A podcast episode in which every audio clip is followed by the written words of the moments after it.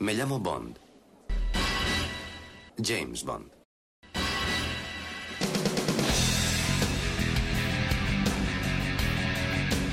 Bienvenidos a Marketing, el programa número 42 de los podcasts temáticos de Archivo 007. Soy Alberto López y mi nick en internet es Clark. Vamos a hacer un rápido recorrido por la publicidad diseñada para fomentar la asistencia del público a las salas de cine. Nos centraremos principalmente en los pósters, los trailers y las taglines, las frases que aquí denominaremos eslóganes, así como por supuesto los mejores ilustradores de la franquicia.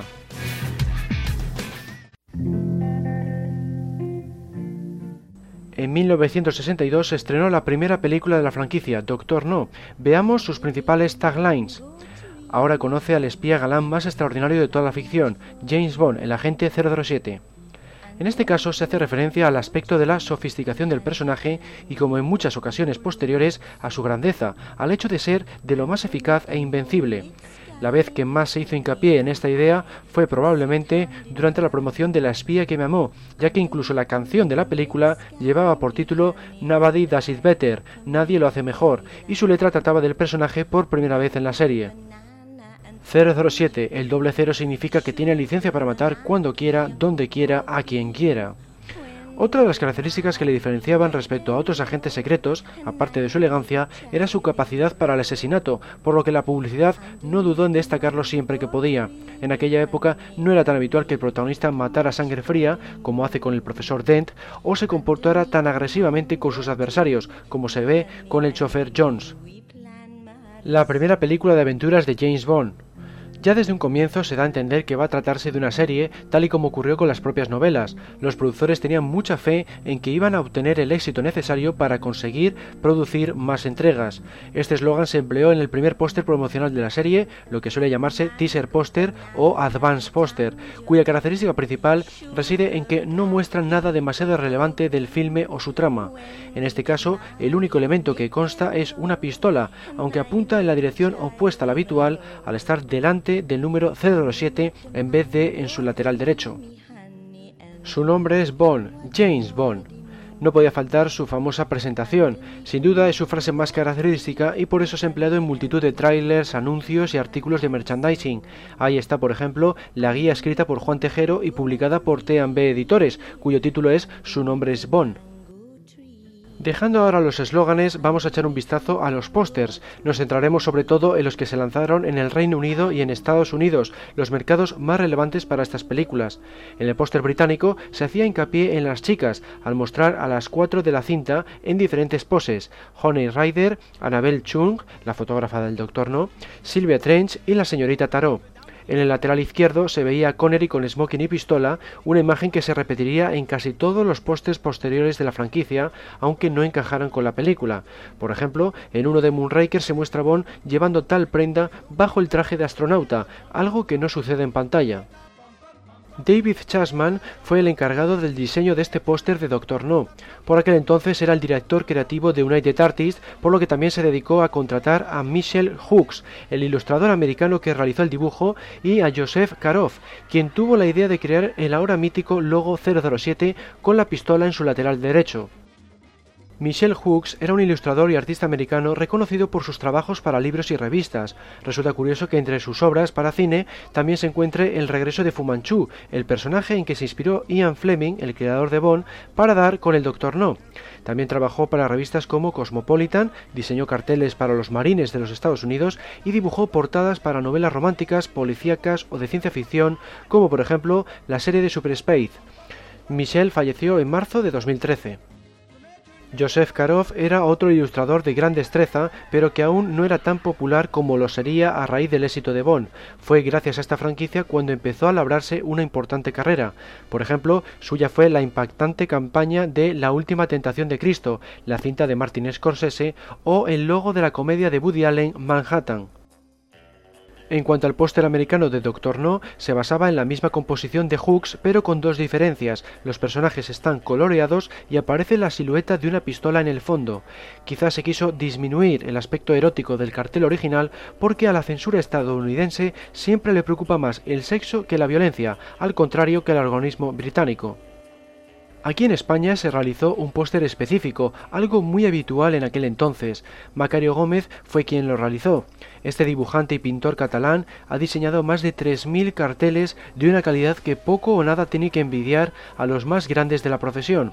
Prueba de ello es que hasta en dos ocasiones los estudios americanos le ofrecieron trabajar en sus sedes principales. Macario rechazó tales ofertas porque no quería alejarse de su familia, lo que conllevó que su salario fuera notablemente inferior. Su método de trabajo a lo largo de sus 33 años de profesión fue siempre el mismo. Acudía a la sede de la productora de la película por medio del vuelo Barcelona-Madrid, recogía fotografías y el argumento del filme y, si la cinta lo merecía, asistía a una proyección. Con todo ello trataba de reflejar la esencia del producto con el tratamiento más artístico posible. En el caso de Doctor No, mostró a tres de las chicas en la parte superior y a Bond liquidando a un guardia del Doctor No por la espalda en el centro, en tonos rojos. La imagen resulta mucho más impactante que el póster británico con diferencia. Macario admitía tener un trabajo bastante estresante, ya que los ajustados plazos de entrega le obligaban muchas veces a dibujar de noche, pero lo llevó bien porque era lo que le gustaba desde siempre. El otro problema al que se tuvo que enfrentar fue el de la censura franquista. Hubo unas cuantas ocasiones en las que tuvo que repetir ciertas ilustraciones por resultar demasiado sugerentes para el régimen. Por ejemplo, le sucedió con la película La Verdad, en la que plasmó a Brigitte Bardot con un generoso escote el artista se vio obligado a cambiar la imagen por otra en la que se mostraba un primer plano de la actriz. Hablando de la censura, los otros pósters que hemos comentado vieron cómo sus chicas contaban con más ropa en su versión española. Irlanda fue otro de los países que aplicó la misma medida.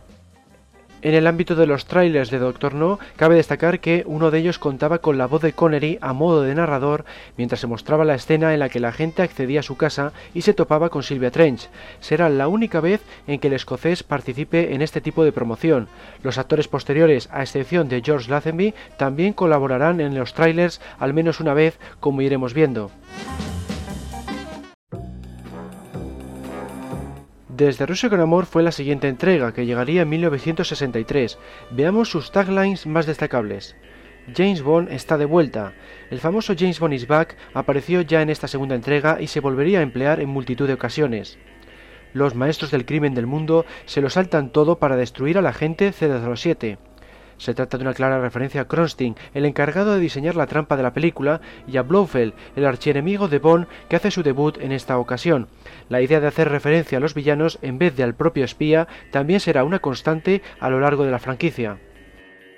Conoce a James Bond, el agente secreto 007, sus nuevos enemigos, sus nuevas mujeres, sus nuevas aventuras. De nuevo se hace hincapié en el regreso del personaje y en algunos de sus elementos más característicos. Explótale, sedúcele, bombardéale, estrangúlale. Objetivo, el inasesinable James Bond 007. Aquí se incide en la idea de la grandiosidad de la gente, tan soberbio que le califican como inasesinable, un término inexistente cuya traducción más aproximada sería la de inmune. También sirve para anunciar las diferentes formas en que su vida correrá peligro. Explótale hace referencia a la bomba lapa que casi acaba con la vida de Kerim Bey, si bien en el póster se muestra a este personaje disparando. Sedúcele, es lo que pretende Tatiana Romanova, de ahí que sea la chica la que acompaña este rótulo. Bombardéale es lo que le ocurre cuando resulta atacado por un helicóptero y también por las lanchas. Una de ellas es la que se incluye junto al texto. Y estrangúlale se refiere a su pelea contra Red Grant, como así se muestra en la imagen, tratando de ahogarle con el hilo oculto en su reloj. Todas estas fotografías forman flechas que apuntan a una imagen de Bond pistola en mano. En cuanto al póster británico, como ya ocurrió con el de Doctor No, muestra varias de las chicas. En el centro, Tatiana con un atuendo de lo más provocativo. En la esquina inferior izquierda, las dos gitanas peleándose. Y en el lateral derecho, la bailarina de vientre. Bond queda más o menos en el centro de la composición con la pose que pasaría a ser la más icónica, con el arma en alto apoyando un brazo sobre el otro. La obra fue llevada a cabo por Eric Pulford y Renato Fratini, que se encargaría también de otra versión distinta para Italia. Sin embargo, la idea de la pose se le ocurrió a Donald Smollen, un ejecutivo de publicidad que llegó a trabajar en varias cintas Bond posteriores. Aquí nos encontramos con uno de los primeros casos de censura. Este póster, en su versión irlandesa, contó con trajes negros para todas las chicas, eliminando así cualquier tipo de erotismo. Algo similar ocurriría en años venideros con otras entregas y en muchos otros países. Tratando ahora el marketing en territorio americano, se realizaron varios pósters distintos. Aparte del mencionado de las flechas que apuntan a Bond, se realizó otro consistente en varias fotos de Connery en compañía de las actrices del filme, en parejas, que eran acompañadas por el texto James Bond is back, a razón de una palabra por imagen y sobre un fondo rojo. El otro póster, el que indicaba sus nuevas aventuras y demás elementos, se centraba en varios fotogramas acompañados por un retrato de Connery hasta la cintura. La razón por la que Connery porta una pistola de cañón largo en vez de la famosa Walter PPK residió en el fotógrafo David Hood, encargado de las imágenes. Al no llegar a tiempo el arma para la sesión, se le ocurrió emplear su propia Walter LP-53, la cual era en realidad una pistola de aire. A partir de entonces fueron muchos los pósters en los que se mostraba el personaje con este arma. Hur es un fotógrafo inglés autodidacta que empezó su carrera en 1955 trabajando para la agencia Reflex. Se ganó su reputación como reportero gráfico por su material sobre la Revolución húngara de 1956. Su primer contacto con el cine llegó gracias a Desde Rusia con Amor y a partir de entonces se encargó de promocionar algunos filmes más. Por ejemplo, fotografió a Jane Fonda en la cinta Barbarella de 1967. Actualmente sigue trabajando en Gales ya que posee ascendencia de ese país. David Chasman fue nuevamente el encargado de la realización del póster que comentábamos antes, ese otro que incluía fotogramas de la cinta en el lateral izquierdo, acompañados del texto sus nuevos enemigos y demás elementos, y de una imagen de Bond mirando hacia atrás en el lateral derecho. Como haría después en Goldfinger, prescindió de las clásicas ilustraciones para basarse únicamente en fotografías de gran contraste y nitidez no será hasta Operación Trueno cuando se regrese a los trazos, probablemente debido a que Chasman ascendió a productor ejecutivo y su cargo fue ocupado por Donald Smollen. Volviendo al marketing de Desde con Amor, se siguió una campaña parecida a la de Doctor No, puesto que también contó con un buen número de trailers, anuncios para televisión y anuncios para radio. Una de las imágenes más repetidas en todos ellos es aquella en la que Bond hace explotar barriles de combustible en el mar para destruir a las lanchas perseguidoras. Sin duda, se trata de unas escenas más espectaculares no solo de esta entrega, sino también de toda la franquicia.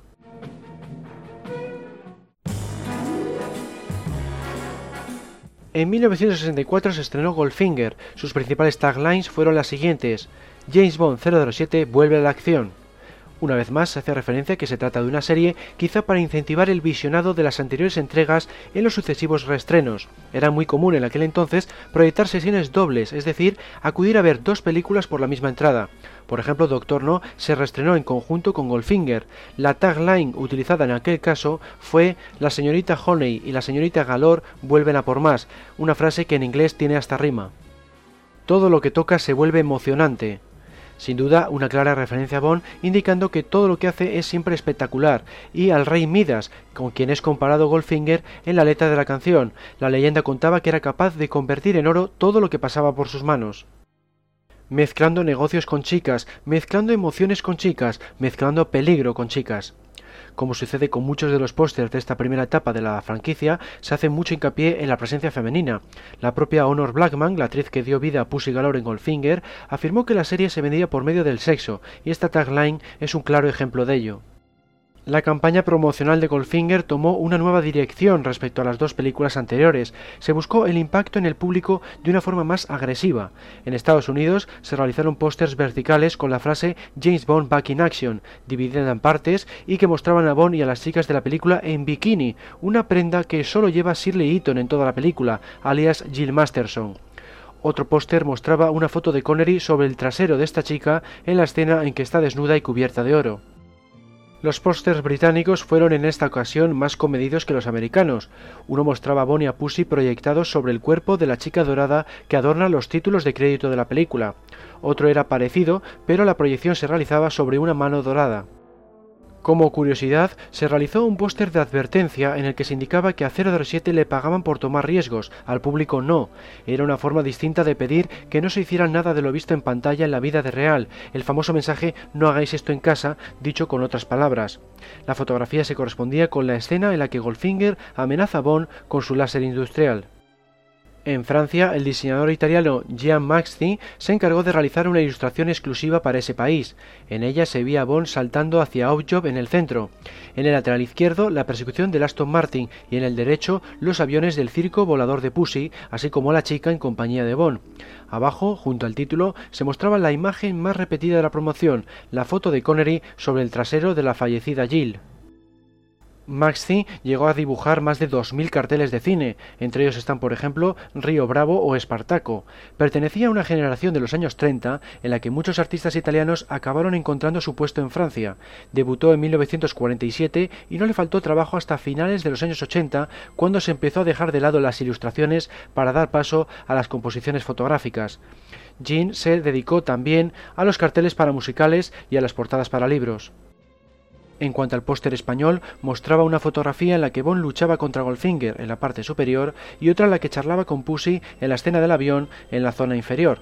En el centro de nuevo se mostraba una ilustración del rostro de Connery acompañado de una pistola de cañón largo de la que hablábamos en Desde Rusia con Amor, superpuesta sobre el cuerpo desnudo del cadáver dorado de Jill. Lo que más llama la atención es que el fondo es de color verde, cuando en el resto de carteles es negro. Pasando ahora al tráiler de esta tercera entrega de la serie, no hay nada especialmente destacable, es una mezcla de imágenes centrada principalmente en la acción y las chicas. Lo más llamativo quizás sea el tamaño de los rótulos, ya que cada palabra ocupa toda la pantalla. En 1965 llegó a las pantallas Operación Trueno. Veamos sus eslóganes. Mira arriba, mira abajo, cuidado, aquí llega el mayor Bond de todos. Esta tagline acompañaba a muchas de las ilustraciones y anuncios de la película. Al emplear la palabra look, look up, look down, look out, se utilizó el doble cero del logo de 007 en vez de la letra O, todo un acierto. La idea era mostrar que se trataba de algo tan impresionante que sucedía por tierra, mar y aire. Cuidado, recuerda que solo hay un James Bond y Operación Trueno es el mayor de todos. Este eslogan únicamente se empleó en los cines australianos, pero solo es una pequeña variación del original. Lo mismo sucedió en otros países donde se jugaba con la traducción equivalente. Por ejemplo, en el caso del póster español se indicaba 007 en el aire, 007 bajo el mar, James Bond actúa en todas partes. Aquí la diferencia estribaba en la presencia de un Bond a cuerpo entero vestido con el traje de buzo naranja y armado con un arpón. Le acompañaban además dos de las chicas de la película. En esta ocasión los pósters americanos y británicos compartieron más o menos las mismas ilustraciones, una en la que Bond usaba el jetpack, otra en la que luchaba bajo el agua y otra en la que se le mostraba con el buzo naranja rodeado de las chicas de la cinta en bikini. También hubo un póster similar al de Goldfinger en el que se mostraba a las actrices en bikini, aunque no todas ellas llevaban esa prenda en pantalla. Esta vez el mensaje que quedaba dividido en cuatro partes era el que habíamos visto antes, look up, look down, look out. Por tanto, se conservaba el estilo visto en las promociones de Desde Rusia con Amor y Goldfinger. Frank McCarthy fue el encargado de la ilustración Look Up, en la que se mostraba a Bond en jetpack, y la parte Look Down, en la que aparecía luchando bajo el agua. Es curioso observar que hay varias diferencias respecto a la película. En Look Up, Bond lleva smoking y carece de casco. Además, le persiguen muchos más enemigos y aparece una chica inexistente en el producto final. En Look Down se aproxima más al filme, salvo por el hecho de mostrar a Bond sin las gafas de buceo. McCarthy fue un prolífico ilustrador y pintor realista americano que destacó especialmente en el ámbito de los anuncios, las revistas, las portadas, los pósters de cine y los cuadros del oeste americano. Estudió en Nueva York y Brooklyn, empezó trabajando como ilustrador comercial y enseguida montó su propio estudio. Entre sus obras para cine más destacables está la de Los Diez Mandamientos o la de La Gran Evasión. El artista dejó el arte comercial en 1968 para dedicarse a las pinturas del oeste. Una de ellas acabó siendo utilizada para la portada de un álbum musical. En 1927 se le incluyó en el Salón de la Fama de la Sociedad de Ilustradores. Robert E. McGuinness realizó la sección Lookout en la que se muestra a Bond rodeado de las chicas de la película en bikini. Esta imagen se repetiría en gran medida a lo largo de la serie, incluso en formato fotografía. Por citar algunos ejemplos, una de las fotos promocionales de La espía que me amó mostraban a Roger Moore en compañía de las chicas de su amigo Hussein. El marketing de alta tensión incluía también una imagen con Dalton rodeado del harem que aparece durante la persecución por los tejados de Tánger. McInnes realizó varias ilustraciones más aparte de la mencionada, pero fueron descartadas o empleadas en menor cantidad. En una se mostraba Bond en una mesa de masaje, en otra buceaba junto a Dominó en una pose romántica, y en otra usaba su arpón para enfrentarse a un buzo en la playa también en compañía de la chica. McInnes era un artista e ilustrador americano que llegó a realizar más de 1.200 portadas de libros y más de 40 carteleras de cine a lo largo de su carrera, y no de filmes cualquiera, entre ellos se encuentran obras tan conocidas como Desayuno con Diamantes o las entregas de Matt Helm.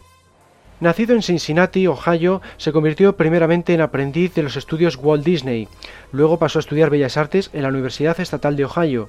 Tras la Segunda Guerra Mundial se introdujo en el ámbito de la publicidad y de ahí pasó a realizar una amplia variedad de portadas para libros gracias a haber conocido a Michelle Hooks en 1958. También se dedicó a publicaciones tales como la revista Time o el periódico The Saturday Evening Post.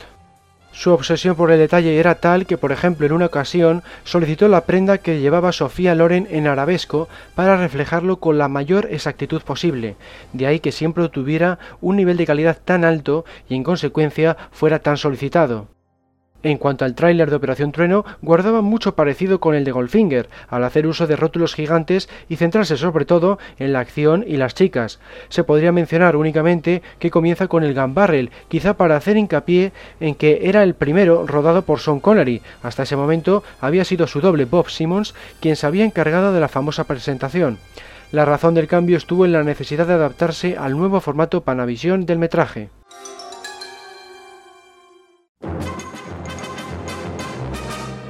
Solo se vio dos veces, la quinta entrega llegó a las salas en 1967. Vamos a ver sus taglines. Bienvenido a Japón, señor Bond.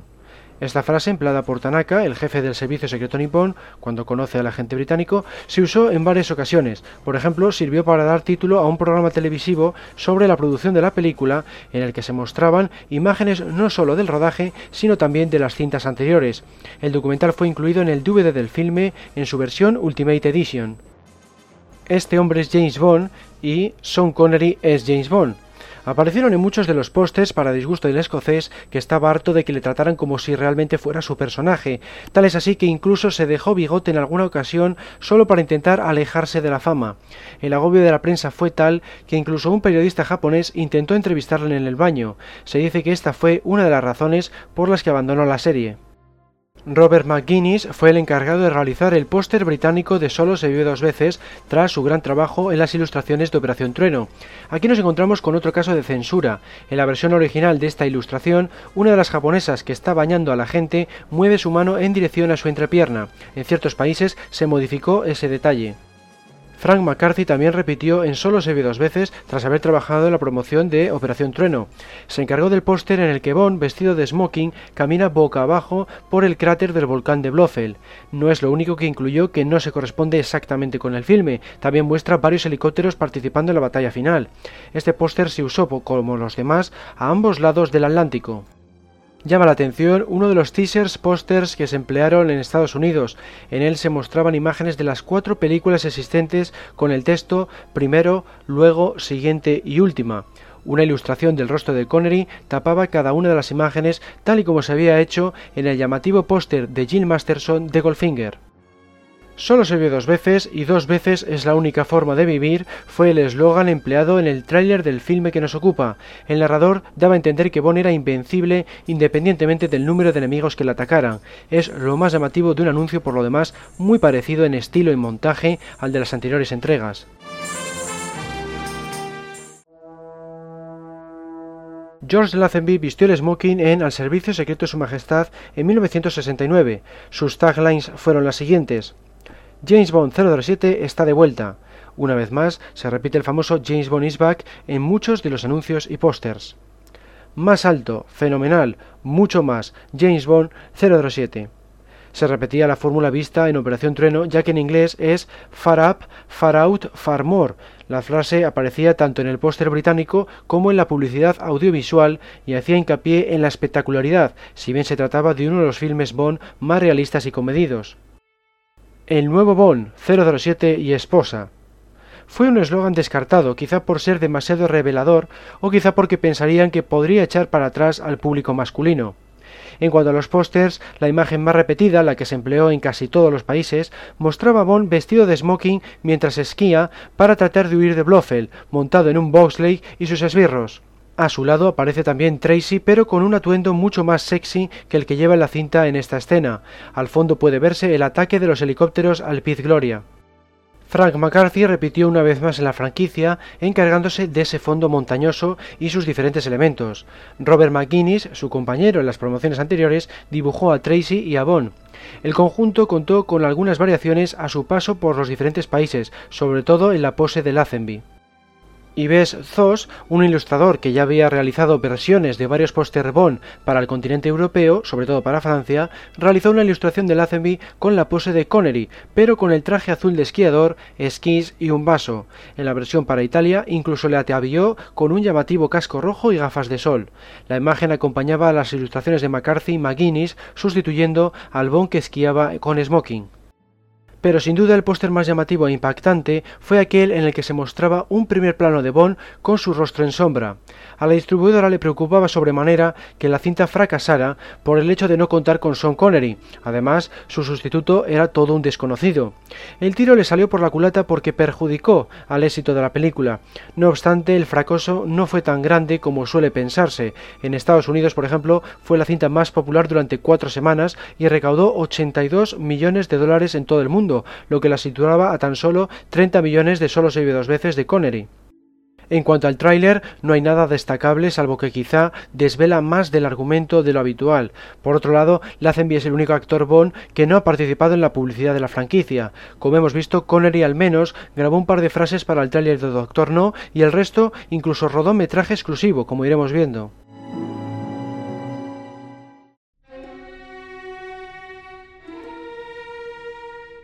El retorno de Connery se produjo en 1971 con la película número 7, Diamantes para la Eternidad. Veamos sus eslóganes. Diamantes para la Eternidad, Eternidad, Eternidad, Eternidad. Un sencillo juego de palabras aparecido tanto en el tráiler como en los pósters. Bond está de vuelta con una venganza. Así se indicaba que quería vengarse por lo acontecido en el filme anterior. Sin embargo, en ningún momento del metraje se hace referencia a la película de Lazenby. Este mismo eslogan contó con un par de variaciones. Bond está de vuelta con la emoción, Bond está de vuelta con las chicas y Bond está de vuelta con la acción. El hombre que hizo de 007 un número famoso. El elemento principal en torno a la que giraba la promoción era sin duda el regreso de Connery, aparte del mítico Son Connery es Bond, que ya se había empleado en Solo se dos veces, o el también clásico Bond is Back, hay que añadir el que nos ocupa. Robert McGuinness volvió a ser el encargado del póster principal, aquel que se distribuyó por la mayor parte de los países. Esta vez hubo más uniformidad que en otras ocasiones, lo único que cambiaba de un país a otro era el idioma de los títulos. Mostraba a Bond acompañado de dos chicas, una rubia y otra pelirroja, mientras eran elevados por una de las pinzas del buggy lunar. También aparecen el satélite, el submarino de Blofeld y el ataque de los helicópteros a su estación petrolífera. En esta sección cabe mencionar la presencia de un submarinista, algo que luego no aparece en el filme. Resultó que en un principio el ataque también se iba a haber llevado a cabo bajo el agua, pero todas esas secuencias acabaron siendo eliminadas del metraje final. McGuinness cometió un grave error en el desarrollo de esta ilustración. Dibujó a Connery demasiado bajo en comparación con las chicas que lo rodean. De esta forma, se vio obligado a otorgarle una cadera desproporcionada. El defecto queda disimulado gracias al hecho de que lleva smoking. El póster fue censurado en algunos países, por ejemplo aquí en España se añadió ropa a las chicas y se cambió la posición de la mano de una de ellas, aquella que en la versión original sujetaba un puñado de diamantes a la altura de la entrepierna de Bond. McGuinness realizó un segundo diseño en el que se veía a Bond con la pose del póster de Operación Trueno, concretamente aquella que le muestra usando el jetpack. A su espalda están nuevamente las dos chicas. Al fondo aparecen cráteres lunares, la estación petrolífera, misiles, helicópteros, el satélite de Blofeld y un submarinista.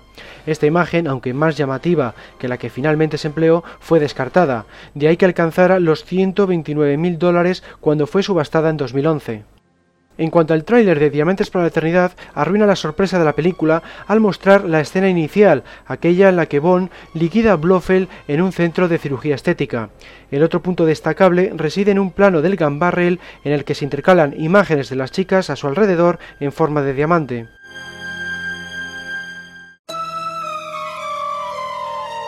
En 1973 se estrenó Vive y deja morir, la primera entrega de Roger Moore. Sus taglines fueron los siguientes. Roger Moore es James Bond.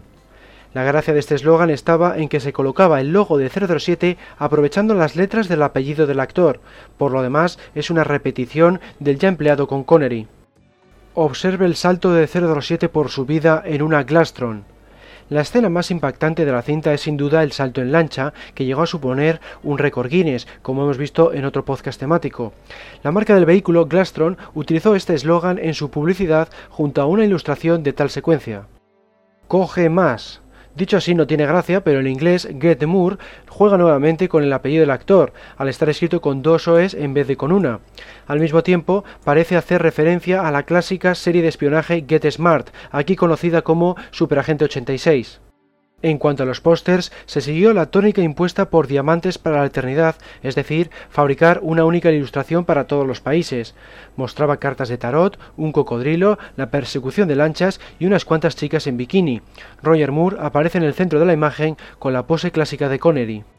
Como siempre, algunos países aplicaron cambios a esta ilustración. Por ejemplo, en Pakistán, como en otras tantas ocasiones anteriores y posteriores, se añadió ropa a las mujeres en bikini.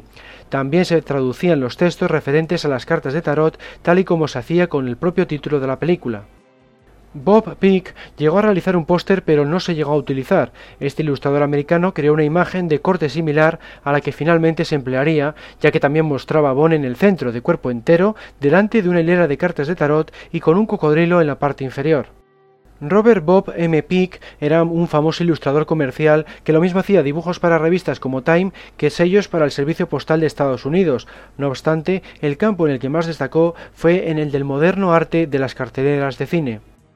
Nació en Denver, Colorado, pero creció en Wichita, Kansas. Ya desde niño quería convertirse en ilustrador comercial, pero curiosamente se graduó en geología en la Universidad de Wichita. Enseguida consiguió un trabajo a tiempo parcial en el departamento de arte de McCormick Armstrong, una imprenta comercial de su ciudad. Después de realizar el servicio militar durante la Guerra de Corea, Peak pasó a un instituto de diseño de Los Ángeles, donde se graduaría en 1951. Su primer gran trabajo llegaría en 1953, cuando se mudó a Nueva York, la campaña publicitaria del Whiskey Hall Hickory, que tuvo una gran distribución y apareció incluso en revistas nacionales. Unos años después, en 1961, fue fichado por United Artists para que realizara el póster de White Side Story, fue tal su éxito que no dejó de trabajar en el mundo del cine desde entonces. My Fair Lady, Superman o las cinco primeras entregas de Star Trek son algunas de sus obras más conocidas. En los 80 fue el artista más solicitado por los directores junto al famoso Drew Struzan. A todo esto hay que añadir un gran número de premios y reconocimientos. Por ejemplo, recibió ocho premios a la excelencia y cuatro medallas de oro por parte de la Sociedad de Ilustradores, en la que además pasó a formar parte de su Salón de la Fama. Se han realizado diversas exposiciones con sus trabajos, se ha publicado un libro sobre su obra e incluso impartió clases en su propio colegio.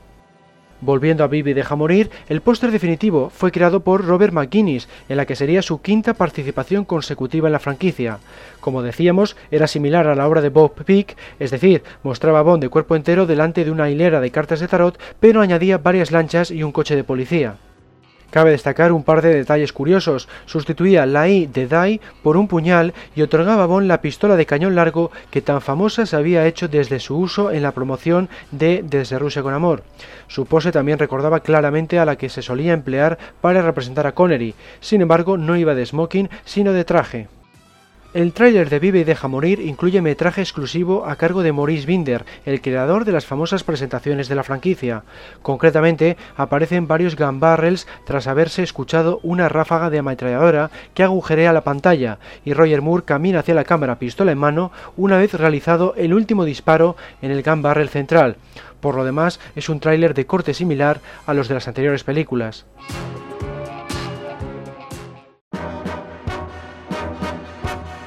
El hombre de la pistola de oro fue la siguiente entrega, cuyo estreno tuvo lugar en 1974. Vamos a ver sus taglines. Él nunca falla su objetivo y ahora su objetivo es 007. Se trata de unas pocas ocasiones en las que se hace referencia al villano más que al propio Bond.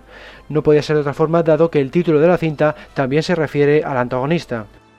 El hombre de la pistola de oro está preparado para asesinar a James Bond. De nuevo se quiere hacer hincapié en la destreza del villano, y es que como en todo filme de acción que se precie, la calidad del producto viene dada en buena medida por la calidad del adversario al que debe derrotar el héroe. Los mayores villanos del mundo han intentado liquidar a James Bond, ahora es el turno de Scaramanga. Esta tagline aparecía en un póster en el que se mostraban a algunos de los rivales anteriores de 007 como el Dr. No o Goldfinger. Concretamente se trataba del teaser póster creado por Tom Jung, que mostraba a Bond acompañado de las dos chicas de la película ataviadas con bikinis y a Scaramanga en el fondo, con su reluciente pistola. Tom Jung era un director artístico, diseñador gráfico e ilustrador americano, principalmente conocido por sus pósters de películas y storyboards de cine. Nacido en Boston, empezó su carrera en Nueva York, donde trabajó como director artístico en el ámbito de la publicidad. En 1958 se involucró en diversas promociones de filmes extranjeros para que atrajeran la atención del público americano. Durante los 60, 70 y 80 se dedicó al diseño y la ilustración de pósters de cine de Hollywood.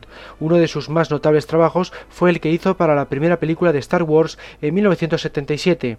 Desde finales de los 90 ha trabajado en gran medida como artista de Respecto a su trabajo en la cinta que nos ocupa, Tom Jung afirmó estar orgulloso, pero se lamentaba por haber dibujado a los personajes demasiado delgados. Para dar con las mujeres, tal y como solía hacer habitualmente, tomó como modelo a su esposa. En cuanto a herramientas, hizo uso de todo aquello que le diera resultado, desde tintas y témperas hasta lijas y aerógrafos. El póster principal de El hombre de la pistola de oro recayó nuevamente en Robert McGuinness. El artista americano realizó una composición bastante similar a la que había realizado para Vive y deja morir, al colocar a Bond en una pose similar en el centro y rodearle de los elementos del filme a diferentes alturas. En primer plano aparecía el cañón de la pistola de oro apuntándole. A sus lados las chicas, el cañón solar y Nick Nack. En la parte superior el espectacular salto en coche de 360 grados y en la inferior un karateca y la guarida de Escaramanga. Curiosamente se añadieron varios karatecas más detrás del primero en una versión posterior. El artista encargado de implementar este detalle fue Basil Gogos, un ilustrador americano famoso por dibujar infinidad de monstruos de películas para una revista dedicada a esa materia. Drácula, Frankenstein o el hombre lobo eran algunos de ellos. Basil comentó que realizó su trabajo en un fin de semana. Fue Unai de Tartis quien le pidió que añadiera algún detalle más, sin especificar nada en concreto. Se le ocurrió entonces añadir esos cuatro karatecas en llamativos colores como dictaba la época, concretamente azul, rosa, rojo y morado. En el ámbito de los trailers del hombre de la pistola de oro habría que mencionar al teaser, ya que muestra pequeños fragmentos de una escena eliminada. En el duelo entre Scaramanga y Bond iban a haber aparecido una especie de cócteles molotov en la playa.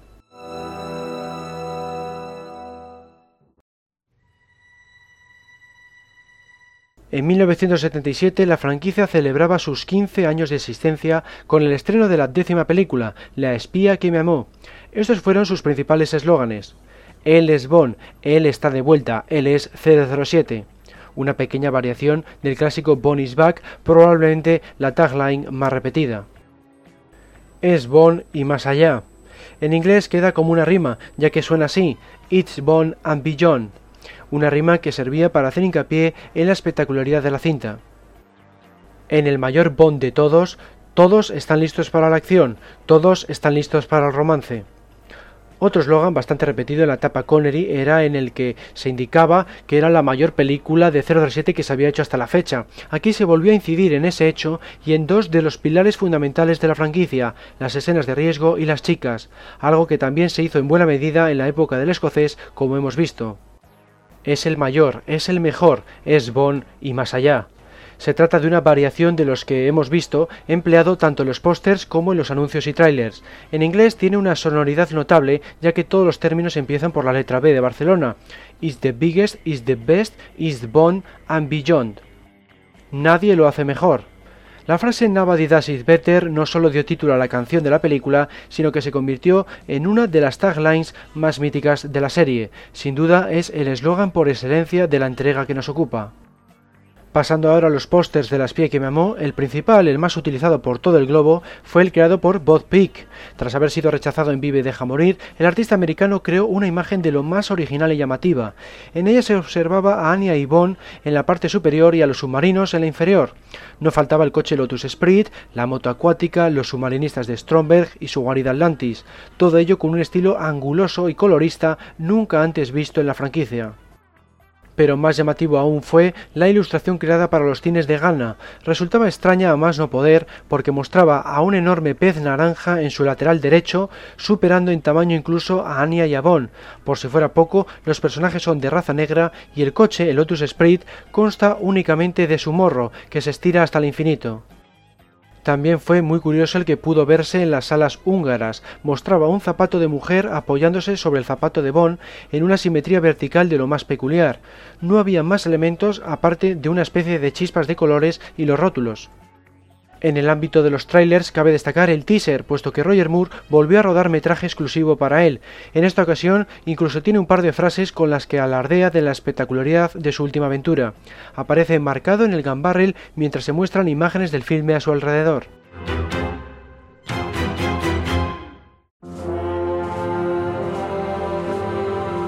Turno ahora de las taglines de Moonraker, la cinta de 1979.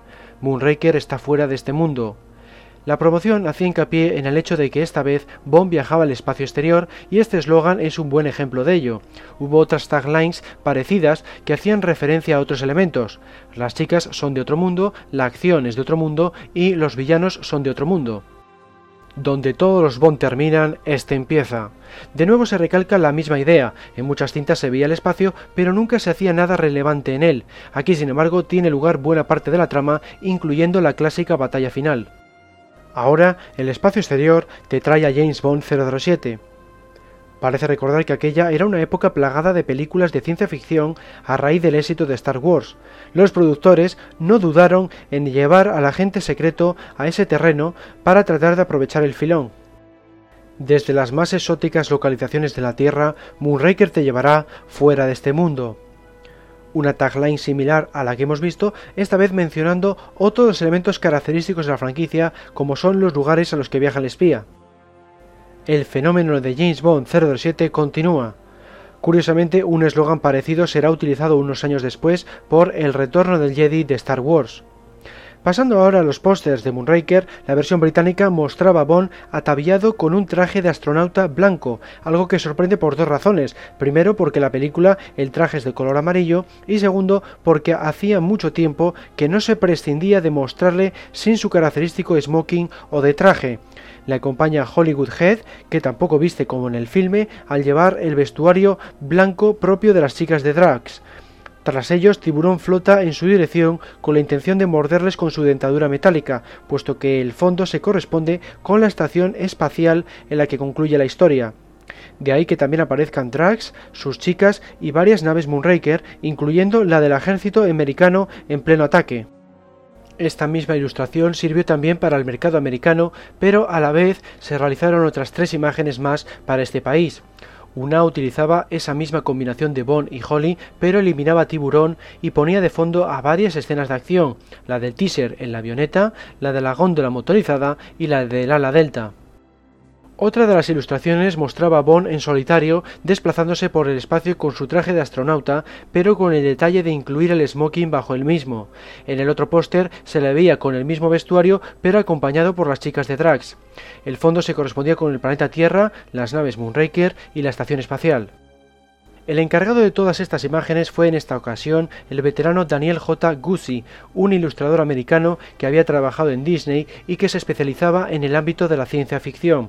Había realizado muchas imágenes de películas de ese género para diversas revistas de la temática, así como también uno de los pósters para la promoción de Star Wars, aquel en el que Luke y Leia se balancean mientras la chica dispara en dirección a Darth Vader. Dado que los productores querían aproximarse lo más posible a ese filme para aprovechar su tremendo éxito, no es de extrañar que se decantaran por Daniel.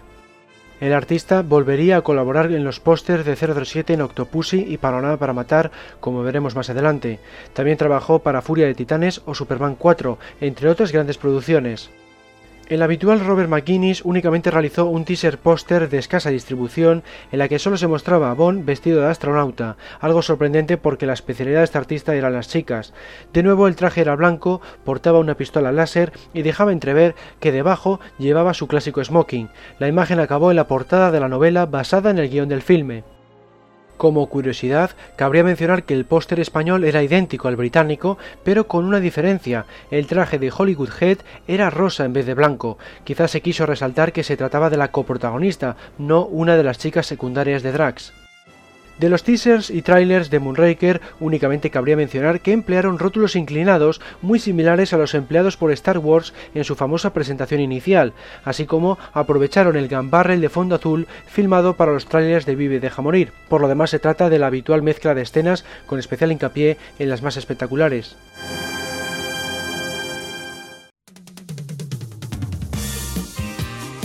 En 1981 se estrenó Solo para sus ojos. Veamos sus eslóganes. Bond lo tiene todo. James Bond, el agente 007, está de vuelta. Es una pequeña variación respecto al clásico Bond is back. Lo mismo se puede decir de aquellos que destacan los diferentes elementos característicos de la franquicia, que fueron los tres siguientes: Bond para las chicas en solo para sus ojos, Bond para la acción en solo para sus ojos y Bond para las emociones en solo para sus ojos. Nadie se acerca a James Bond 007. Fue la tagline más repetida de la entrega que nos ocupa. Se seguía así la tendencia iniciada en la publicidad de Solo se vive dos veces de poner a James Bond como prácticamente invencible. En cuanto a los pósters, esta vez se usó tanto uno basado en fotografías como otro compuesto de trazos. Curiosamente, ambas composiciones eran similares al mostrar a Bond de cuerpo entero en la lejanía, visto desde las piernas de una mujer vestida con un traje de baño y armada con una ballesta. El diseño fue ideado por Bill Gold, mientras que del dibujo se encargó Brian Bysouth. Ambos debutaban en la serie, quitando el puesto al habitual McGuinness y al reciente Daniel Geta Guzzi, a pesar de su excelente trabajo para Moonraker. Bill Gold era un diseñador gráfico americano especialmente conocido en el ámbito de los pósters de cine. Empezó en los años 40 y no se retiró hasta hace unos pocos años con el póster de J. Edgar de 2011, por lo que ha realizado cientos de diseños. Su etapa más prolífica fue la de la década de los 70, donde trabajó para los más grandes de Hollywood, desde Clint Eastwood o Hitchcock hasta Ridley Scott o Laurence Oliver. Entre sus pósters más famosos se encuentran los de Casablanca, La Naranja Mecánica o Alien. No es de extrañar, por tanto, que acabara siendo llamado por los productores Bond. Nacido en Nueva York, estudió ilustración y diseño en el Instituto Pratt de esa ciudad. Su carrera profesional empezó en 1941 en el departamento de publicidad de Warner Bros. En 1947, tan solo seis años después, ya era el jefe de diseño de pósters. En 1959, su hermano Charlie se unió a él para formar una empresa dedicada a la realización de trailers que siguió en marcha hasta finales de los 80. Gold ha recibido todo tipo de premios, entre ellos el galardón a su carrera por parte de The Hollywood Reporter y pertenece a multitud de asociaciones relacionadas con la ilustración o el cine. Entre ellas se encuentra la Academia de las Artes y Ciencias Cinematográficas, famosa por entregar los Oscars. Bill Gold siempre otorga un estilo muy distintivo a cada una de sus obras, ofreciendo una gran variedad de resultados. No es de los que se conforman con fórmulas de probado éxito. Buena prueba de ello es el póster de Solo para sus ojos, una imagen de las que se quedan en la retina y que ha sido empleada en muchas ocasiones a partir de entonces, por ejemplo, en uno de los pósters de Transporter 3. En cuanto a Brian Bysouth, era otro notable diseñador y artista, esta vez de origen británico. Dio por concluida su carrera en 2002 tras haber trabajado a lo largo de cuatro décadas. Lo mismo ha realizado anuncios que portadas, storyboards y por supuesto multitud de pósters de cine. Brian dibujó a Bond y a las piernas de la chica de forma separada al resto de elementos que los rodean. De esta forma se podían hacer variaciones con facilidad. Así, en unas versiones aparece el submarino de Cristatos, mientras que en otras aparece un barco estallando con la avioneta de González sobrevolándole. Su trabajo gustó mucho, por lo que volvería a ser llamado para repetir en alta tensión, como veremos más adelante. Este póster fue uno de los más controvertidos de la serie debido a que el bañador de la chica dejaba entrever parte de su trasero. La reacción varió en función del país. En Estados Unidos levantó bastante polémica entre la prensa, pero se dejó tal cual. En Pakistán, sin embargo, se pintó una superficie mayor de bañador. Todo lo contrario sucedió en Brasil, donde se redujo considerablemente. En cualquier caso, era una imagen potente que pudo ayudar a la buena recaudación de la cinta. Casi todas las modelos declararon ser la poseedora de las bellas piernas fotografiadas por Morgan Kane, aunque solo tres tenían parte de razón, de las cuales una es la dueña real. Nancy Stafford, ex Miss Florida, fue la primera en ser fotografiada en octubre de 1980, aunque solo para la versión conceptual de prueba. Jane Summer también fue fotografiada, esta vez para la versión definitiva, aunque el fotógrafo solo utilizó su brazo, ya que sustenta la ballesta que se necesitaba. Finalmente, Joyce Bardell, modelo de muchas campañas, es la verdadera dueña de las piernas, que no se retocaron lo más mínimo.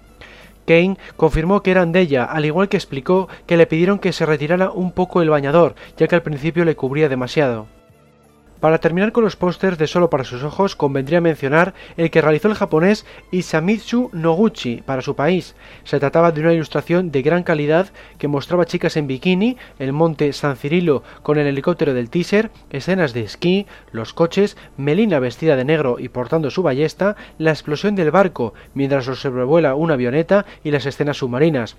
Pero lo que más llama la atención es sin duda la pistola que porta Bond, ya que es la de cañón largo que tanto impacto causó usó en la campaña de Desde Rusia con Amor y que no se había usado desde el hombre de la pistola de oro. De hecho, la pose de Bond recuerda a la que poseía en aquel obra de McGuinness. En cuanto al tráiler de Solo para sus ojos, se volvió a hacer uso del gambarrel visto en la promoción de la espía que memó y se rodó un pequeño metraje exclusivo. En él no se mostraba a Roger Moore, sino a una carpeta con la etiqueta For Your Eyes Only en una toma y a los ojos de una mujer en otra.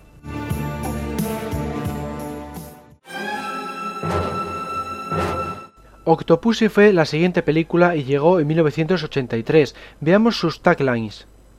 Nadie lo hace mejor 13 veces se recuperaba el clásico Nobody Does It Better de la espía que mamó, pero indicando que se trataba la decimotercera cinta. Se ve que los productores no temían en absoluto la mala suerte asociada a esa cifra. Lo que sí les preocupaba era que Nunca digas nunca jamás, la cinta no oficial, protagonizada por Sean Connery, tenía previsto estrenarse el mismo verano. Sin embargo, al final se retrasó hasta las navidades y la taquilla no se resintió en absoluto. Es más, superó a la película rival con diferencia. James Bond siempre en lo alto. Se trataba del título y el estribillo de la canción de la película, All Time High, interpretada por Rita Coolidge, un lema que le venía como anillo al dedo a Bond, y más aún en esta entrega en particular, ya que posee dos escenas aéreas magníficas. Una pequeña variación de este eslogan hacía referencia a la acción, indicando James Bond is all time action high, es decir, James Bond siempre está en lo más alto de la acción. Daniel J. Gucci, que ya había trabajado en la promoción de Moonraker, realizó dos de los principales pósters de Octopussy. Por un lado, el teaser póster que indicaba Nadie lo hace mejor 13 veces. Mostraba un Bond de cuerpo entero repetido ese número de veces hacia el fondo, así como a la propia Octopussy de espaldas, mostrando sus piernas de una forma similar a como se había hecho con Melina en Solo para sus ojos. La imagen también parece recordar a cara del teaser póster de alta tensión, al llevar una falda transparente. El otro póster realizado por Daniel fue el más distribuido internacionalmente. Destaca por mostrar a una octopussy de ocho brazos abrazando a Bond. En la parte superior aparecía la pelea final entre la agente y Govinda sobre el techo de una avioneta. El otro vehículo aéreo de la cinta, el Jet Acrostar, cruza la imagen mientras se persigue un misil. Al fondo, en la parte inferior, aparece la batalla final entre las chicas de Octopussy y los esbirros de Kamal. La composición, por tanto, no podía ser más impactante y llamativa. Este fondo variaba en algunas versiones del póster, por ejemplo, en la creada para los cines japoneses o en aquella otra de formato horizontal vista en el Reino Unido. Las ilustraciones mostraban a varios de los personajes principales, como Magda o Govinda, el tren, el minijet Agrostar, la escena de la cacería y las chicas de Octopussy. Estos cambios y añadidos fueron realizados por Renato Casaro. Este ilustrador italiano empezó su carrera de artista a los 17 años y enseguida se involucró en el ámbito del cine. Su primer éxito internacional llegaría de la mano del famoso productor Dino De Laurentiis y su película La Biblia. A partir de entonces ha trabajado con muchos de los grandes nombres del séptimo arte, principalmente de su país, como Sergio Leone, pero también del resto del mundo, como Francis Ford Coppola. Pasando ahora al tráiler de Octopussy, lo más destacable reside en la presencia de una toma falsa, algo inédito no solo en la saga, sino probablemente en la historia del cine. Se trata de un momento divertido en el que Bond, tras besar a Magda, dice la famosa frase las cosas que hago por Inglaterra, mientras ambos actores se parten de risa. Esta línea apareció en un tráiler de Operación Trueno, pero corresponde a una escena eliminada, no a una toma falsa. Finalmente se empleó en Solo se vio dos veces. Hubo un nuevo intento de incorporarla en El mundo nunca suficiente, cuando Bond sale de la consulta de la doctora Warflash, pero también fue eliminada del metraje definitivo. El teaser de Octopussy, es decir, el tráiler de avance que se distribuye varios meses antes del estreno de la película, también tiene una particularidad. Contiene metraje exclusivo de Mouth Adams en su papel de la propia Octopussy. Nunca antes ni nunca después una chica Bond había sido filmada con este fin promocional.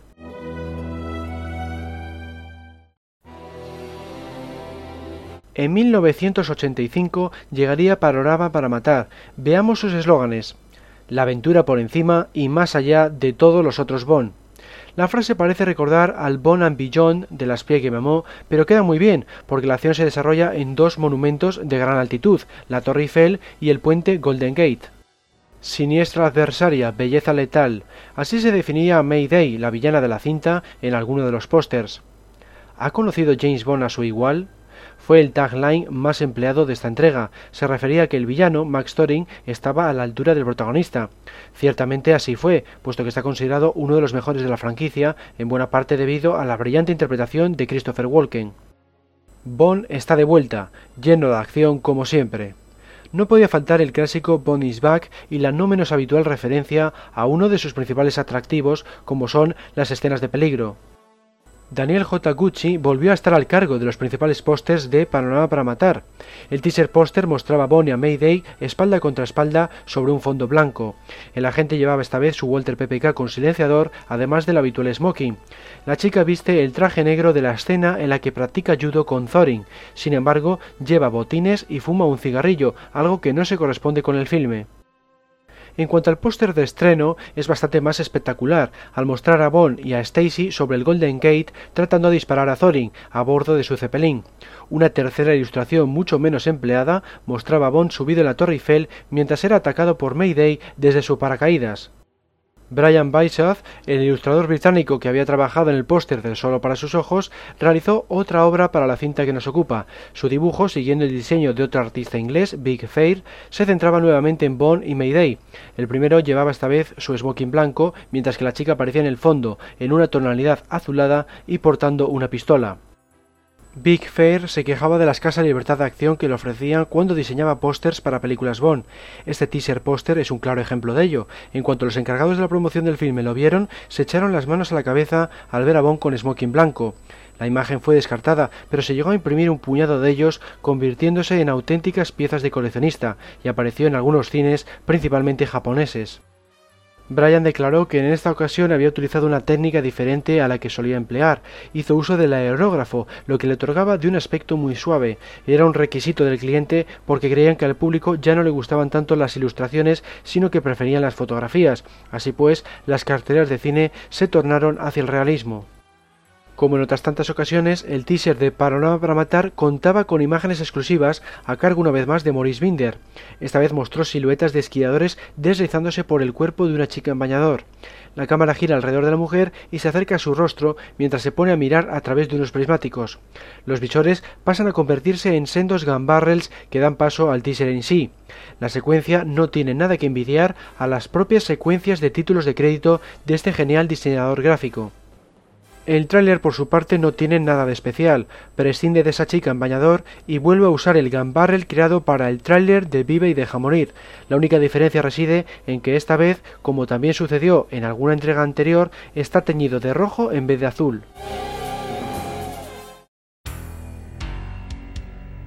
Timothy Dalton hizo su debut con alta tensión en 1987. Estos fueron los eslóganes de esta cinta el James Bond 007 más peligroso en alta tensión. El término dangerous, peligroso, fue el más empleado en la promoción, tal es así que incluso su título en Hispanoamérica fue Su nombre es peligro. Aquí en España se tradujo como alta tensión, pero originalmente era The Living Daylight, una frase hecha cuyo significado se aproxima a un susto de muerte, como indica el personaje en el propio filme. enigmático, peligroso, siempre viviendo al límite. De nuevo se hace hincapié en el componente de acción de la entrega sin olvidar cierta dosis de suspense. Otras variantes de esta tagline fueron las siguientes. El Bond más peligroso como nunca. Este Bond es peligroso. El nuevo James Bond viviendo al límite. Viviendo al límite es la única forma en que se vive. Este último eslogan parece recordar al de solo se vive dos veces, aquel que decía dos veces es la única forma de vivir. Licenciado para emocionar. Thrill es el término original cuyo significado no se refiere al sentimiento, sino a la sensación de ver algo trepidante. 007 para las emociones, 007 para el romance. De nuevo se usa el término thrill y se indica que también habrá metraje dedicado al amor, probablemente para atraer al público femenino. Fueron tres los pósters principales que se emplearon para alta tensión. Uno consistía en una fotografía de Timothy Dalton en primer plano, con una cazadora de cuero y armado con la Walter PPK. Otro era una ilustración que parecía recordar al póster de Solo para sus ojos, al mostrar a cara de espaldas al espectador y a Bond en la lejanía, dentro del famoso Gun Barrel. Y por último, un tercer dibujo, el que ocupó las carteleras de los cines en mayor medida, que constaba de varias escenas de la película insertadas también dentro del Gun Barrel.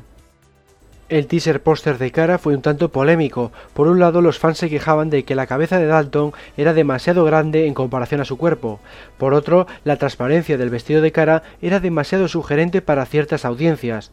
Para colmo de males, una asociación feminista criticaba el hecho de que el Gambarrel parecía apuntar a la mujer, por lo que lo consideraron machista.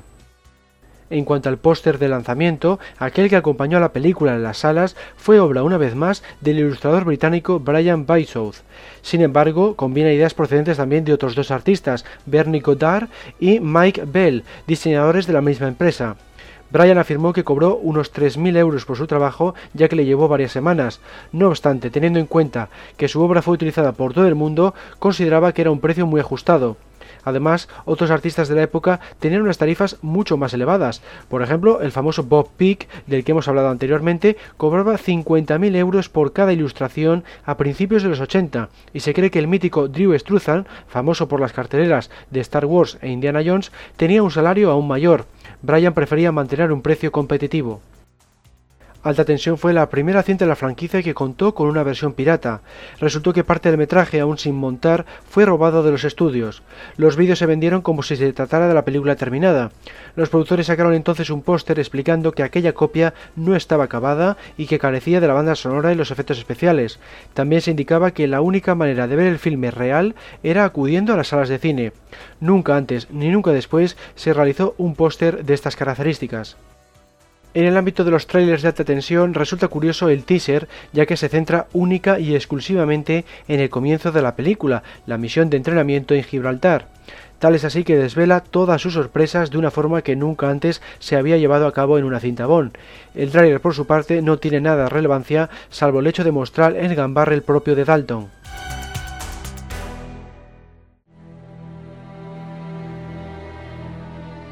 Timothy Dalton se despidió de la franquicia con licencia para matar en 1989.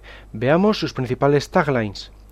Clamando venganza, echa un vistazo tras la carismática fachada de 007 y observa cómo de dulce puede llegar a ser realmente la venganza. Toda la promoción giraba en torno a la agresividad del Bond de Dalton por un lado y a la trama de la venganza por otro. Muchos pensaron, incluyendo miembros del equipo, que no fue una publicidad acertada y quizá por ello pudo perjudicar a su relativo fracaso en taquilla, principalmente en territorio americano. No obstante, otro factor clave fue el hecho de llegar a los cines al mismo tiempo que otras grandes superproducciones, tales como Indiana Jones o Arma Letal. Su lado malo es un lugar peligroso en el que estar. De nuevo se hace hincapié en la vertiente más salvaje del protagonista. James Bond está fuera de sí y clamando venganza otro claro ejemplo del enfoque de la promoción. En el ámbito de los pósters, la revista Premier Magazine indicó que Eon Productions o MGM llegaron a rechazar en torno a seis conceptos para pósters antes de decantarse por el definitivo. La razón estaba en que esta vez buscaban un diseño diferente, más acorde con la dureza y seriedad del filme. Dos de los descartados recordaban claramente al de Solo para sus ojos, aquel que tenía a las piernas de Melina en primer plano. Aquí eran las de Pan, con su liguero y su pistola en dos poses distintas. Bond aparecía nuevamente al fondo de la imagen, apuntándola con su Walter, pero llevaba el traje negro del resto de pósters, no su clásico smoking. El teaser póster definitivo mostraba una fotografía de Dalton vestido con camisa blanca y con la pajarita desabrochada. Portaba la Walter PPK y aparecía el eslogan que hemos visto antes: Su lado malo es un lugar peligroso en el que estar. Se trata quizá de uno de los pósters más sencillos de la franquicia, cuyo único punto destacable reside en el hecho de que fue el primero en mostrar a 007 con la pajarita desabrochada, algo que no ocurriría hasta 2006 con la llegada de Casino Royale. En cuanto al póster de carcelera, hubo principalmente dos versiones, la británica y la americana. La del Reino Unido fue también empleada por todo el globo y mostraba a Bond con ropa completamente negra, corriendo y portando la Walter. Algunos países como Serbia cambiaban este atuendo tan poco bondiano por el más clásico smoking. Eso sí, se volvía a incluir la pajarita desabrochada. El fondo se correspondía con un entorno isleño y en el lateral derecho aparecían el villano, las chicas y los camiones protagonistas de las secuencias finales. En todos los casos se trataba de fotografías, siguiendo la tendencia propia de la década, si bien estaban retocadas para que fueran lo más artísticas posibles. La versión de Estados Unidos era aún menos bondiana si cabe. Mostraba a Sánchez en color rojo al fondo, en el lateral izquierdo. En el centro aparecía Bond apuntando al espectador con la ropa negra y un recuadro entre sus piernas que mostraba a las dos chicas, Lupe y Pan. La composición volvía a estar basada en fotografías y se podría calificar como algo tosca. El director artístico del póster británico fue Robin Belling, quien ya había trabajado con uno de los habituales de la franquicia, Brian Bysov. Los fotógrafos fueron Keith Hampshire, un miembro de Eon Productions dedicado a este tipo de imágenes promocionales no solo de la saga de James Bond, sino también de otras tan importantes como Star Wars o Indiana Jones, y Douglas Kirland, un fotógrafo de famosos dedicado especialmente al mundo del cine. Como ocurrió con alta tensión, resultó más llamativo el teaser que el tráiler, ya que mostraba por vez primera imágenes exclusivas de Dalton. Se le veía con el atuendo negro con el que aparecía en el póster británico observando un marcador digital de pulsera que contaba el número de situaciones de riesgo de la película. El anuncio terminaba con Dalton posando con la Walter PPK. En cuanto al tráiler, se aplicó la fórmula habitual, mostrar una serie de imágenes y entre medias rótulos de gran tamaño por la pantalla.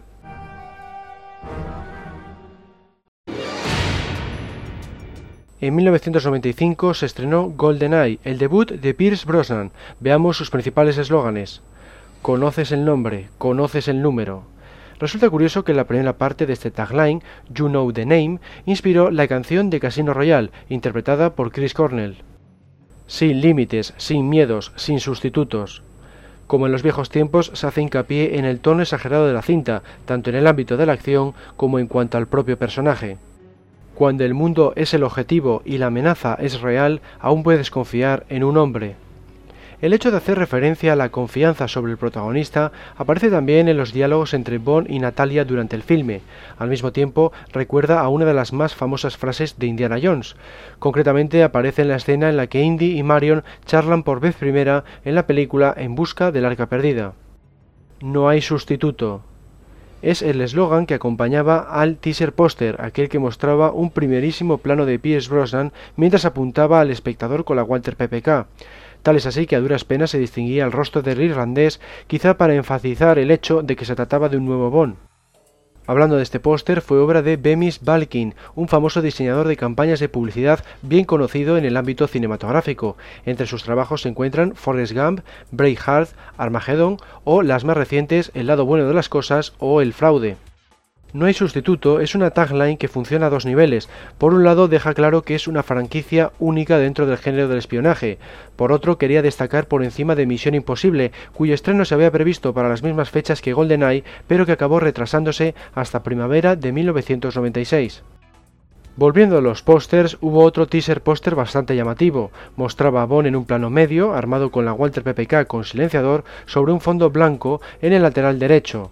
El lateral izquierdo, de fondo negro, mostraba el logo de 007 en vertical. Por encima de ambos, la frase You know the name, you know the number, es decir, tú conoces el nombre, tú conoces el número. El póster principal contó con dos versiones ligeramente distintas. Una contaba con los personajes en blanco y negro y se distribuyó sobre todo en Estados Unidos. La otra versión, más internacional, contaba con los personajes en color, en poses distintas, pero formando una composición muy similar. Bond en el centro, flanqueado por las dos chicas del filme con diversas escenas en la mitad inferior. Se veían, por ejemplo, el coche, la avioneta o a Bond corriendo como hacen el teaser del filme. Fue obra de tres fotógrafos, Terry O'Neill, un fotógrafo británico que ha abarcado casi todos los géneros de su profesión y que alcanzó su cenit en los años 60, Keith Hamser, un miembro de On Productions que ya había colaborado con la promoción de Licencia para Matar, como hemos visto, y George Whittear, un fotógrafo especializado en cine, uno de los llamados Still Photographers, que tenía en su currículum cintas del calibre del Imperio Contraataca de Star Wars. Pasando ahora a los trailers de GoldenEye, cabe destacar el teaser, ya que muestra metraje de Brosnan caminando sobre un fondo blanco y disparando al rótulo On One Man de la tagline que habíamos visto antes. Sus disparos transforman las letras en el número 007, camina hacia la cámara como antaño había hecho Roger Moore y dice ¿Esperabas a otro? En cuanto al tráiler, únicamente cabe mencionar que se prescindió de los clásicos rótulos de gran tamaño. Por lo demás, es la típica mezcla de imágenes mientras se resume el argumento con un narrador.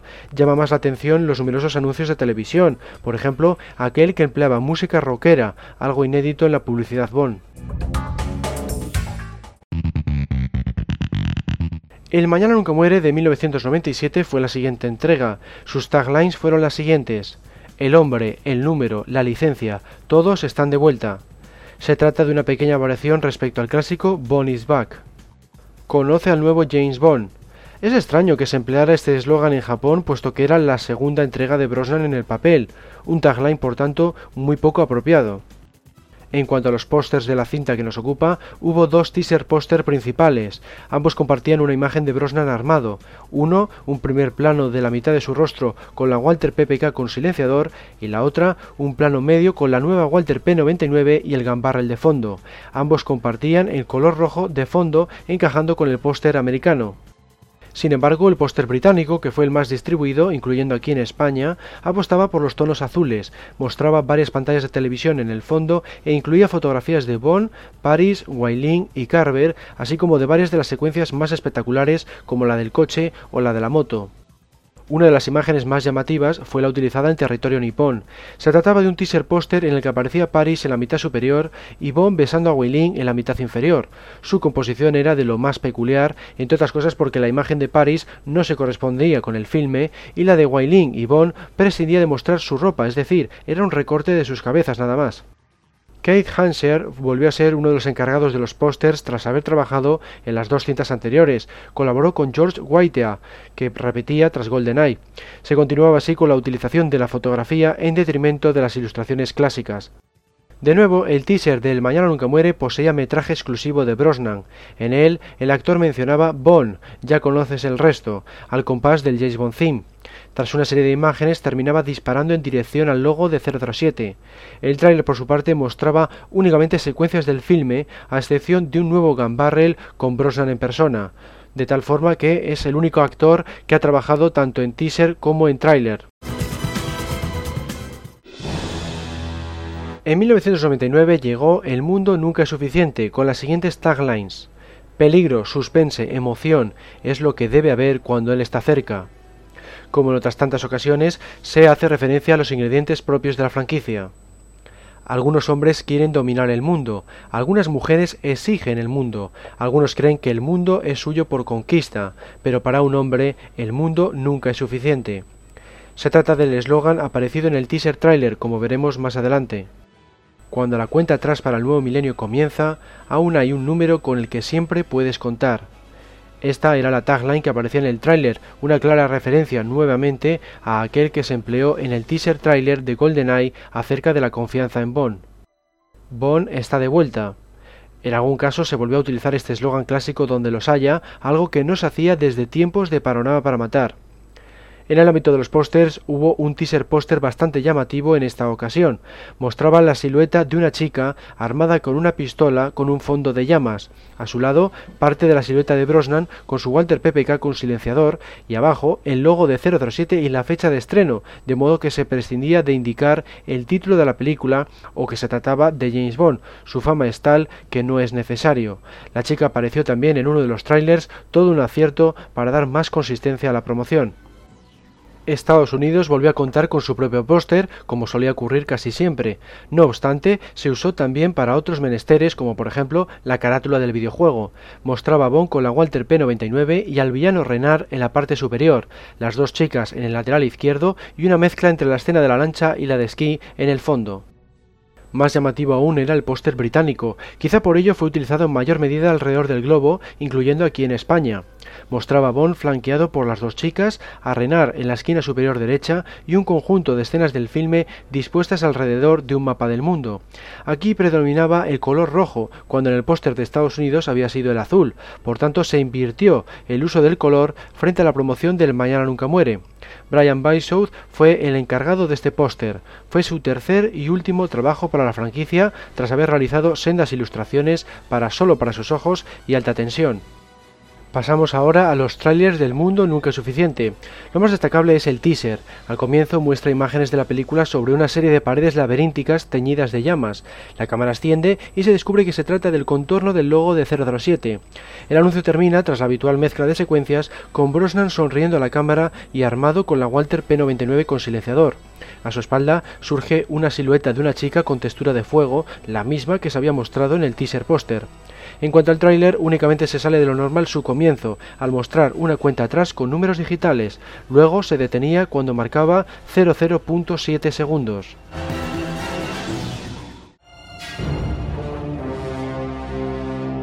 En el 40 aniversario de la franquicia, en 2002, se estrenó Muere otro día, la despedida de Brosnan del papel.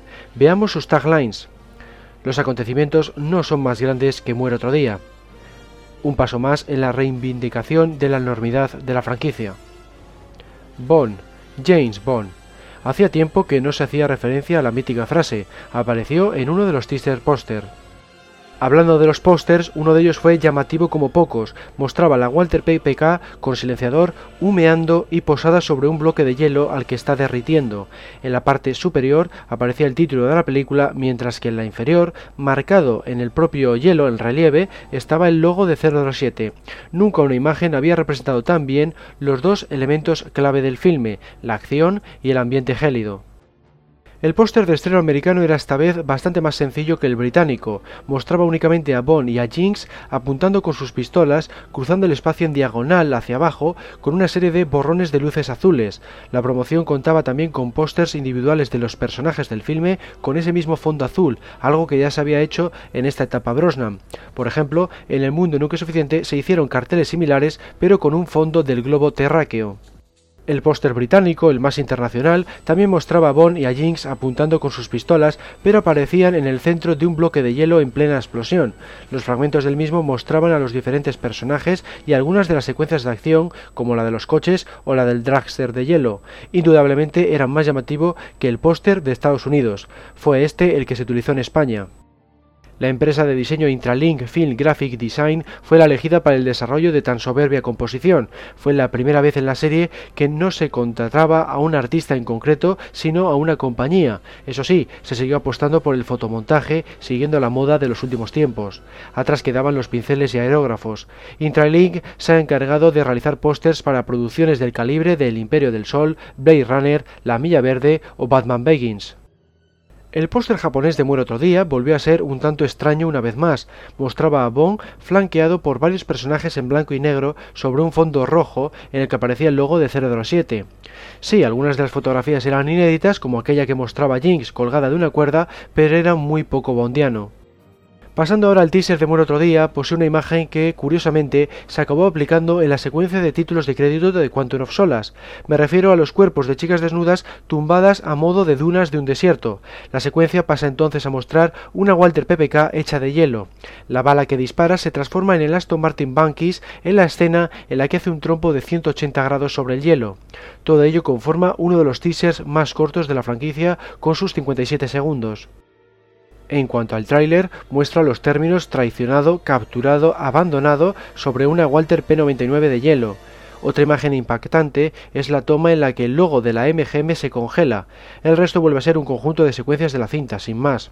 De esta forma, Muere otro día es la única entrega de Brosnan en la que el irlandés no participó en este tipo de promoción.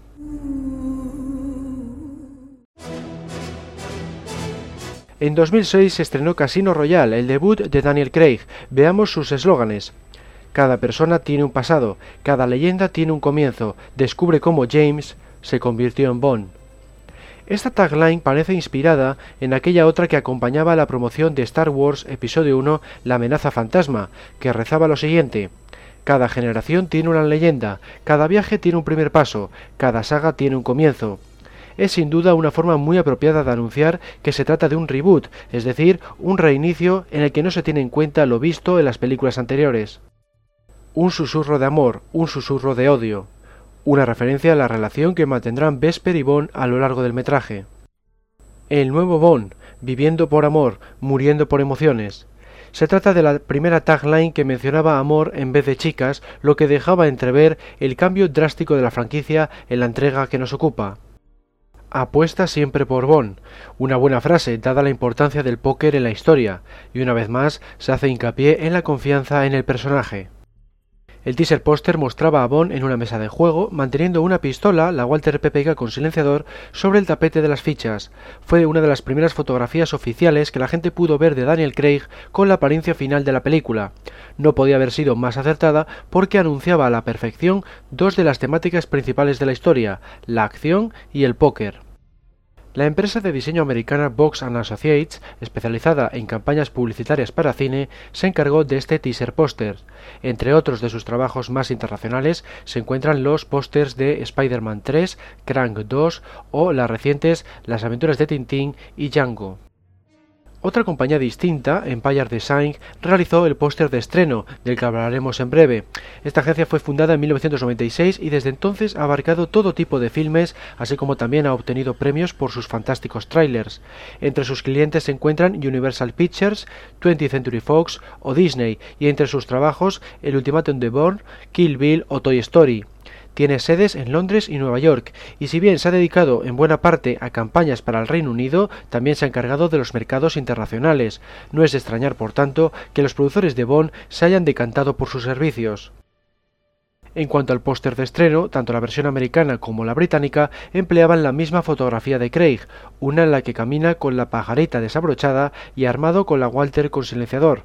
Una pose así no se veía desde aquella versión del póster de Licencia para Matar en la que se le puso de smoking en vez del traje negro con el que aparecía en la mayor parte de las tiradas.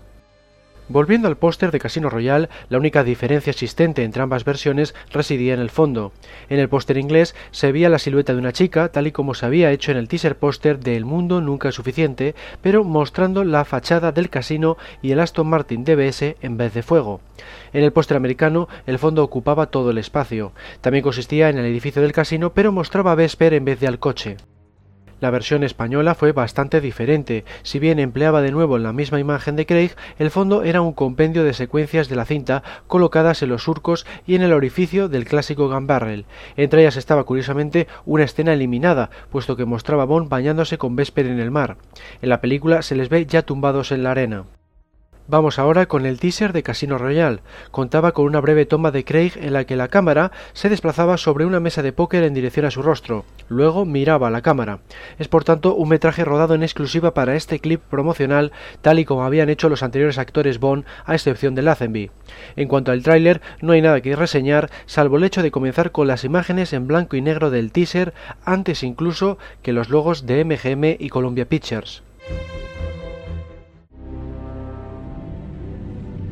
Quantum of Solas fue la siguiente entrega, llegó a los cines en 2008 y estas fueron sus taglines. algunas puertas están mejor cerradas. Parece recordar al eslogan de licencia para matar, ya que también hace referencia a que no conviene enfurecer a 007. No es de extrañar porque ambas comparten un argumento basado en las ansias de venganza del protagonista. La verdad será revelada a cualquier precio. Una vez más, se hace hincapié en la cualidad de imparable del personaje cuando quiere vengarse. La promoción de Quantum of Solas fue más sosa que nunca, ya que ni los teaser posters ni los pósters internacionales poseían taglines, salvo contadas excepciones. Los teaser posters mostraban a Bond con la ropa y el arma que portaba en el desenlace de Casino Royale. En uno de ellos solo aparecía su sombra sobre el asfalto agrietado de una carretera, mientras que en el otro se le veía de frente y de cuerpo entero. El póster de estreno más distribuido mostraba a Camille y Bond caminando por el desierto con el Hotel Perla de las Dunas estallando al fondo de la imagen. También hubo los habituales pósters de personajes y alguna variación para las versiones domésticas de la película. Por ejemplo, una de las carátulas mostraba a Bond en solitario para indicar que se trataba de la edición de un solo disco.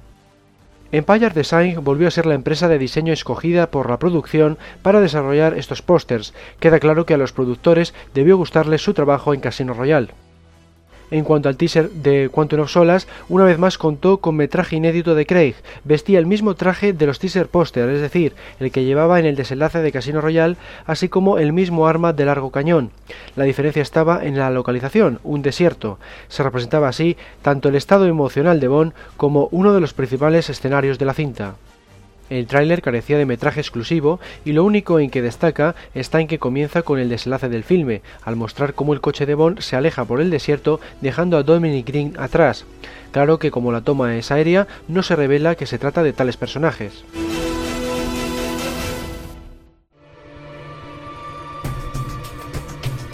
El año pasado se celebró el 50 aniversario de la franquicia y qué mejor forma de hacerlo que estrenando una nueva cinta, Skyfall.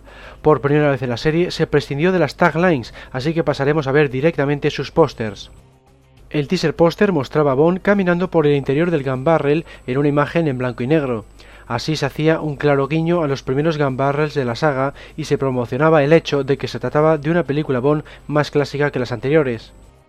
El póster internacional más empleado mostraba a Bond vestido de smoking con una imagen del Gun como fondo, es decir, esta vez no estaba dentro del tubo, sino delante, pero el concepto era el mismo.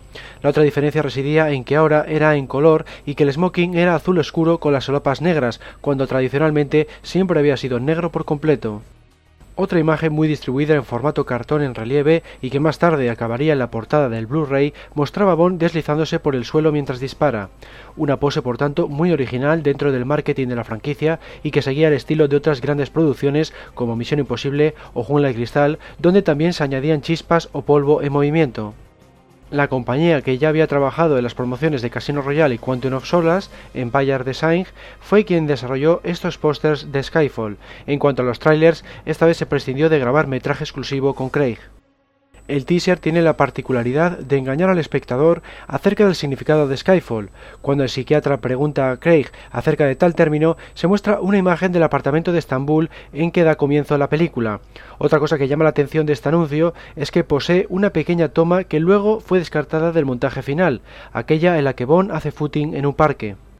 En cuanto al tráiler, llama la atención escuchar la voz de Javier Bardem en la versión original, ya que el actor español fue doblado por otra persona en la edición para su país. También es destacable el uso del coro en la música de fondo. Ya se había hecho uso de este recurso en los trailers de las dos anteriores cintas de Craig, pero aquí suena con una sonoridad mucho mayor.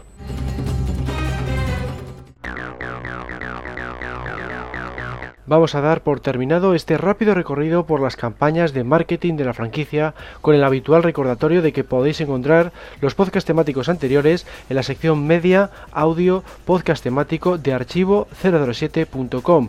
Por otro lado, también disponemos de un foro ubicado en www.archivo007.com barra foros y de sitios en las redes sociales Facebook, Twitter y Google ⁇ Un saludo a todos y hasta la próxima.